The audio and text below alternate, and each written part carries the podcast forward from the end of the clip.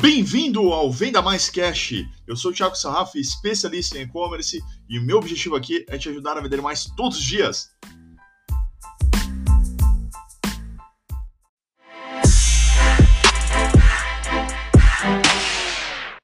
O que, que a gente vai falar hoje? Pronto, agora ficou bom.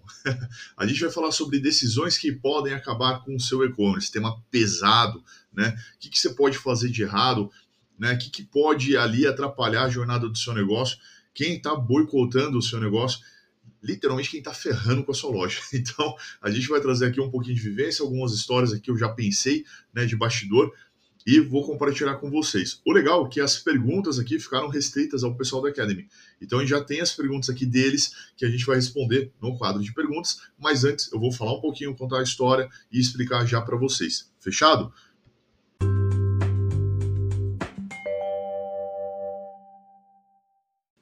Então, ó, vamos lá. Decisões que podem acabar com o seu e-commerce, né? O que, que você pode fazer que pode acabar com o seu e-commerce? Eu acho que a primeira, e isso aconteceu essa semana, inclusive, é você criar uma expectativa além da realidade. É você comprar uma ideia, um sonho que ele não está fundamentado. Alguém chega, fala lá uma fórmula mágica de sucesso ou conta uma historinha bonita para vender alguma coisa e você acredita naquilo e vai totalmente despreparado. Então, essa eu acho que é uma das principais razões aí que o pessoal acaba errando. Preparação é outro motivo. Cara, tem que estudar, tem que se capacitar, tem que conhecer, tem que entender, para pelo menos você não ser enganado. Né? Então, eu acho que um dos principais motivos aqui é a falta de capacitação, a falta de competência, não posso deixar de usar esse termo, do próprio dono, do próprio gestor do negócio, que não quis ir ali fazer, e ah, vou tocando, vou fazendo de qualquer jeito.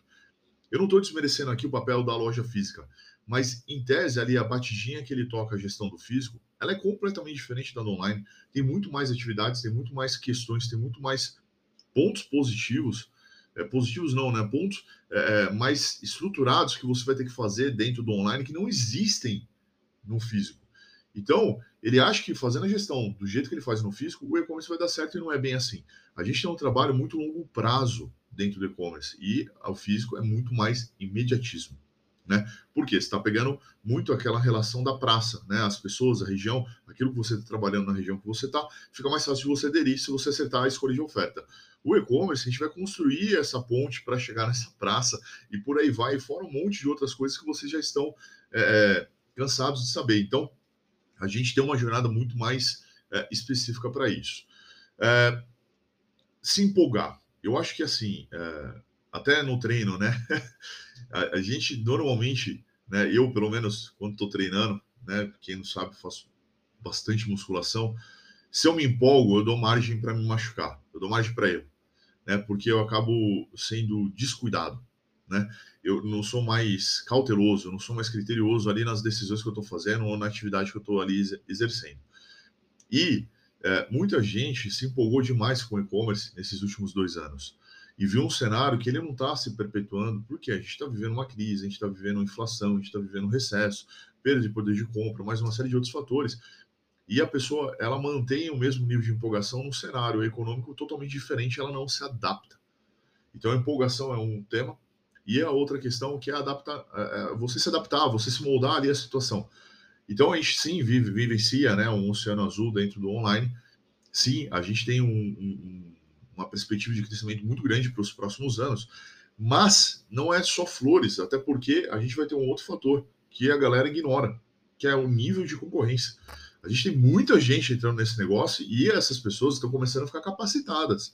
Essas pessoas estão melhorando ali seu trabalho. Essas pessoas estão fazendo uma atividade ali muito correta em cima do e-commerce, obtendo melhores resultados e vai ficando cada vez mais difícil. Se a gente olhar o histórico aqui de quanto eu precisava investir né, para poder realizar uma venda dos últimos quatro anos, a gente chega a mais que dobrar o custo de aquisição de um pedido. E isso tem um valor. Isso vai me custar. Vai me custar o quê? Eu dependo de venda direta, eu dependo de venda orgânica, eu dependo de venda novamente para aquela base, que é o poder da recompra, uma série de outros fatores. Então, tudo isso daqui vai compilar num único ponto, na minha opinião, que é a foco, disciplina e empenho. né? Então, estar focado no e-commerce, ser o seu plano A, ter a disciplina de querer fazer as coisas certas e empenho em estudar e se atualizar. Então, esses três fatores aqui vão ser determinantes para você pegar o seu negócio e fazer ele dar certo. Normalmente, todos que deram errado aqui, que a gente viu e acompanhou, a gente não vai ficar citando, né? não faz sentido nenhum, apesar de alguns falarem que eu cito, é só provar. É, a gente vai ter o quê? A gente vai ter o mesmo fator em comum. Faltou empenho, faltou disciplina, faltou foco, faltou um desses três pilares aqui que a pessoa foi lá e definiu o negócio dela, ou pelo contrário, né? Ela acaba dando um jeito de se manter viva, mas não necessariamente trabalhando do jeito correto. Para bom entendedor, minha palavra basta, certo? E isso um dia vai bater e um dia não vai dar mais certo. E a gente já cansou de ver lojas grandes fecharem. Eu tenho um cliente aqui do setor de óculos, né, que vende armações de grau, óculos de sol, dois e um. Tinha um líder, esse líder fez um monte de M, para não falar a palavra feia aqui, e está praticamente falido. E agora está tá, tá, tá até ensaiando vender curso.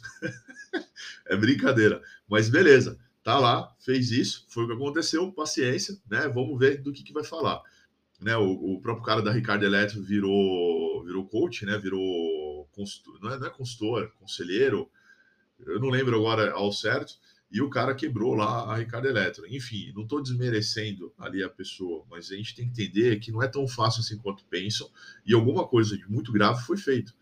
Decisões erradas, estratégias erradas, né? Para você entender a complexidade e a dificuldade que é o próprio mercado do e-commerce. Beleza? Vamos ali para as partes das perguntas que a gente recebeu aqui. A gente tem cinco perguntas que eu vou responder.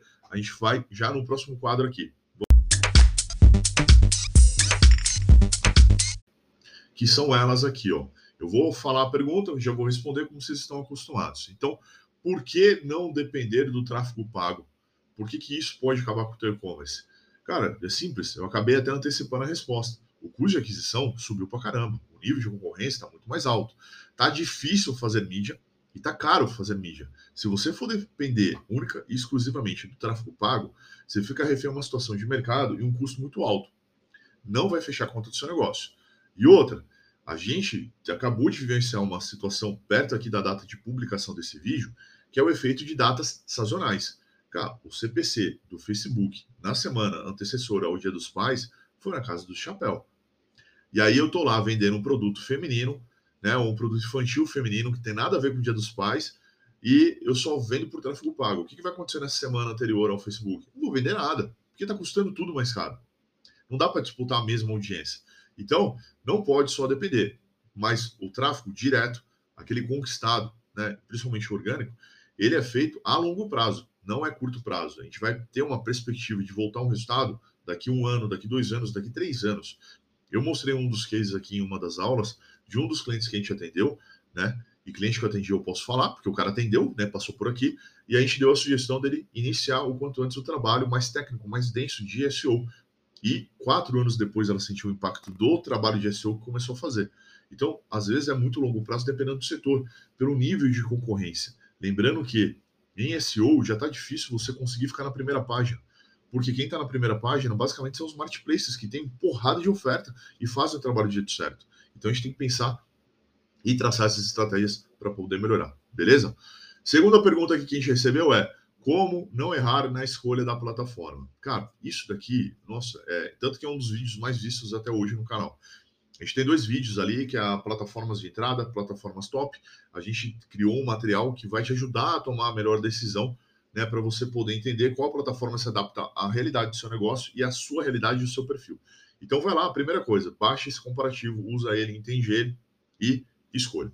Não tome decisão de escolha de plataforma só porque o concorrente tem. Você nem sabe se o cara é bom, se a escolha dele foi certa, né? Isso é um hábito que o brasileiro tem de ficar copiando. Cara, eu, na minha opinião, é uma tremenda burrice, né? Você fazer isso daí. Porque se o cara errou, você está copiando um erro. Mas enfim, não estou aqui para julgar ninguém. Mas, para você escolher, eu acho interessante você conhecer a plataforma, ter usado a plataforma, ter testado, pegar opiniões, entender e, principalmente, curva de conhecimento. Eu não posso julgar se ela serve ou não se minha curva de conhecimento é menor que 80% de utilização do sistema. Aí eu te pergunto, pô, você tem um iPhone, você sabe usar 100% do iPhone? Você usa Mac, você sabe usar 100% do Mac? Por que você vai falar que ele não presta ou que é muito difícil se você não tem nenhum conhecimento dele? Falamos isso no começo desse podcast, beleza? Porque ter ajuda de um consultor pode ser a diferença entre o fracasso e o sucesso.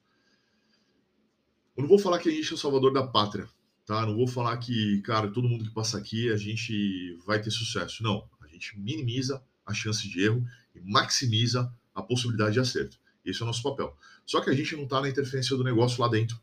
E a gente está vivenciando outros cenários, outras realidades. E aquilo que deu errado, a gente antecipa. E aquilo que a gente vê como potencial, a gente enaltece e vai tirar o melhor daquele empresário. Então esse é o nosso papel, como se fosse o técnico do time de futebol. Um time de futebol sem técnico vai jogar bola? Vai. Vai ganhar um ou outro. E com o técnico, com direção, com apontamento, melhorando aquilo que ele não é bom e valorizando aquilo que ele é muito bom. O resultado sempre vai ser melhor. O nosso papel é esse. Então, a base de você ter um consultor é você não ter interferência interna, você ter a possibilidade de estar ali fazendo um planejamento e mirar um crescimento e ter alguém te acompanhando nessa jornada de crescimento. Né? Hoje mesmo, eu fui fazendo exercício e eu fui ansioso no exercício. Eu falei, não, pode aumentar. Não, calma, meu personal falou. Não, aumenta, porra. Né? Ele, calma, Thiago.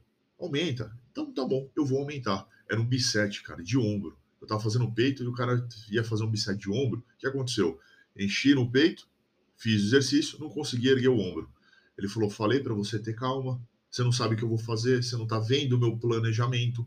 Mesmo eu tendo conhecimento, ele tem um plano na cabeça porque ele quer fortalecer um pedaço deltoide. E eu, ansioso, né, fui lá, não, vai, vai, vai. E aí não aguentei, tive que baixar peso. E eu detesto baixar peso. Então, é essa, essa visão, essa, essa, essa percepção, tá? Estoque fino. Como a escolha dos seus produtos pode impactar no seu e-commerce? Cara, é varejo. Ontem eu recebi um vídeo aqui de um dos membros do MDP falando do mercado de consultoria de e-commerce. Nossa, cara, falando que e-commerce não é varejo. Puta que. Olha, não vou nem falar o palavrão aqui, mas nossa, é, é sensacional o que, que uma pessoa não faz, o ridículo que ela passa para poder vender o curso. Mas beleza, eu tô aqui para julgar. Cara, e-commerce é varejo, ponto final. É um varejo, você está vendendo algo. É uma venda. Agora, ah, é serviço. Cara, serviço pode ter uma venda online? Pode. É diferente de varejo? É, mas na essência eu comecei a vender de produto. E vender de produto é um varejo. Compra bem, vende bem. A escolha do produto vai determinar a tua audiência. E a tua audiência, a tua conversão, daquilo que você fez. Então é óbvio que vai determinar isso aqui. Mas eu acho que além de você escolher bem os seus produtos, você trabalhar bem o giro do teu estoque, cobertura, né? Que é o mix de acertar a oferta e a profundidade daquilo que você acertou, ela vai ter um peso maior do que você escolher ele em si. Isso a longo prazo. No começo, a escolha do produto é fundamental. Então, assim, você vai lá, tem uma loja de roupa e está escolhendo mal os produtos, cliente não volta. E a gente está aqui para quê? Para cliente voltar, beleza? E a última pergunta aqui: por que não depender do seu e-commerce como fonte de receita no primeiro ano? Eu não vou, eu, eu vou até melhorar aqui essa pergunta. Eu entendi a questão, mas eu vou melhorar essa pergunta. Não é não depender, mas primeiro a gente paga a pessoa jurídica, depois a pessoa física. No primeiro ano, ela é como se fosse um bebê. Ela não tem capacidade de andar sozinha. Então, o pai, a mãe, vai ter que subsidiar esse bebê. Então, pessoa física vai ter que fazer esse negócio tocar e muitas vezes injetar capital. Então, se você já entra gargalado, cara, você não pode esperar um faturamento muito grande, porque o resultado ele é proporcionalmente igual ao que você está investindo. Então, se você estiver preparado financeiramente para fazer esse negócio escalar, a rentabilidade dele pode ser muito maior. Se é pouco, a rentabilidade vai ser menor. Você alinha aquilo que você espera. Então, quanto mais livre financeiramente você tiver para fazer esse negócio crescer e dar certo, é melhor. Convido você para conhecer o case da Safini Baby, que a gente explica um pouco disso também.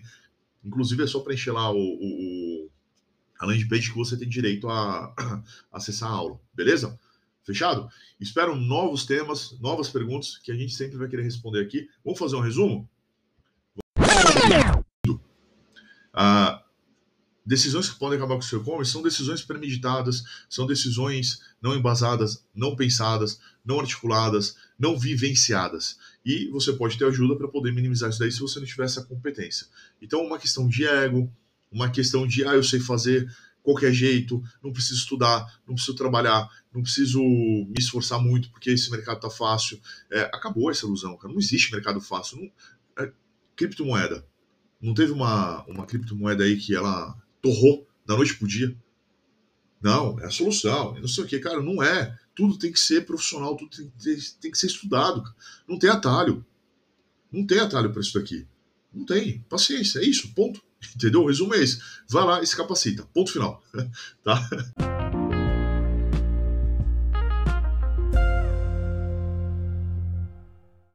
Tá, dessa Rafa tá igual a pergunta. Vai estudar, Katsu. Pô, vai se preparar, meu amigo.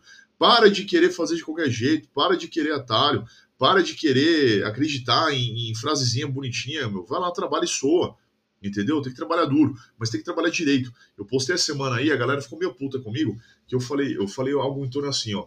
É, você.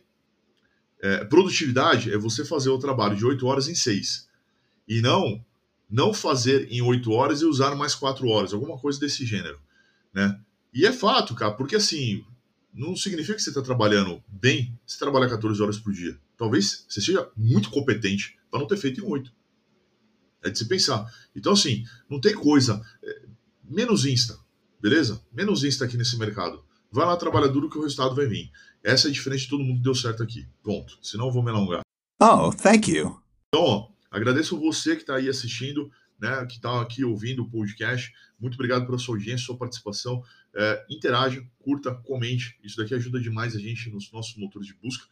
E o canal existe por conta disso, tá? Se inscreva, habilite o sininho, compartilhe o material com quem merece receber. Se tiver alguma sugestão, é só mandar pra gente. Eu quero agradecer também todo o time, a turma do MDP Academy, que é uma turma avançada da minha formação de consultores, que deram a sugestão do sistema e que elaboraram essas perguntas muito bem elaboradas. E eu vou tentar fazer isso daqui mais vezes. Tá curioso para saber que é MDP? É só mandar um direct ou mandar um e-mail aqui pra gente. A gente vai ter a honra e o prazer de te explicar tá? E agradecer principalmente meus apoiadores de conteúdo, todo mundo que está aqui comigo, é só conferir o canal, sempre tem alguma menção deles lá e condições mega especiais para todo mundo que me segue ou para quem é membro e cliente. Beleza? Obrigado. Espero te ver no próximo vídeo toda segunda-feira à noite ou te ouvir aqui no podcast toda sexta-feira de manhã. Um abraço e até mais.